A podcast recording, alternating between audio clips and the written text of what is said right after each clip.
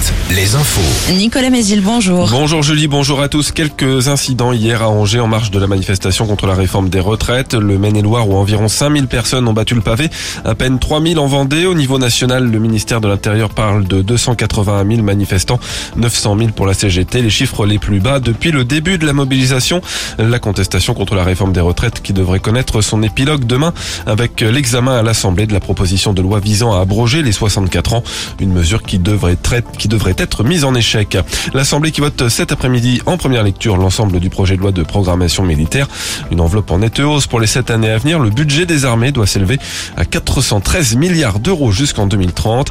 Le texte prévoit notamment un investissement de près de 115 millions d'euros en Maine-et-Loire avec la construction ou la rénovation de 60 logements pour les militaires. Le projet de loi plein emploi présenté aujourd'hui en Conseil des ministres. Parmi les mesures qu'il comprend, la création de France Emploi qui remplacera Pôle emploi en 2024 et la généralisation du RSA sous condition.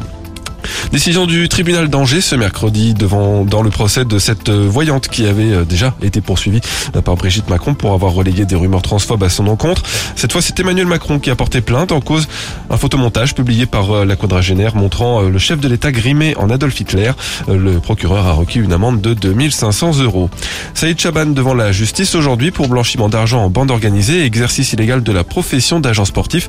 Une audience qui servira à fixer la date du procès. L'ex-président d'Angesco est soupçonné d'avoir versé de grosses sommes d'argent à un recruteur qui avait amené plusieurs joueurs à Angers et qui aurait, selon la justice, agi comme un agent mais sans avoir de licence. Trois autres personnes seront jugées aux côtés de Saïd Chaban.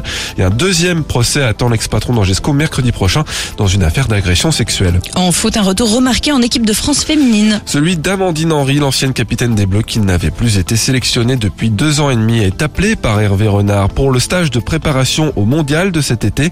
Parmi les 25 autres noms, la présence de la gardienne du PSG, la Vendéenne d'origine Constance Picot.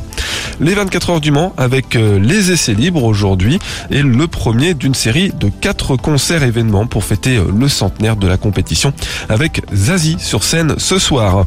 Enfin, la météo de ce mercredi, une nouvelle journée ensoleillée avant l'arrivée d'une dégradation demain en fin de journée. Le ciel sera simplement un peu voilé cet après-midi avec des maxis qui grimpent 29 à 31 degrés. Très bonne matinée à tous.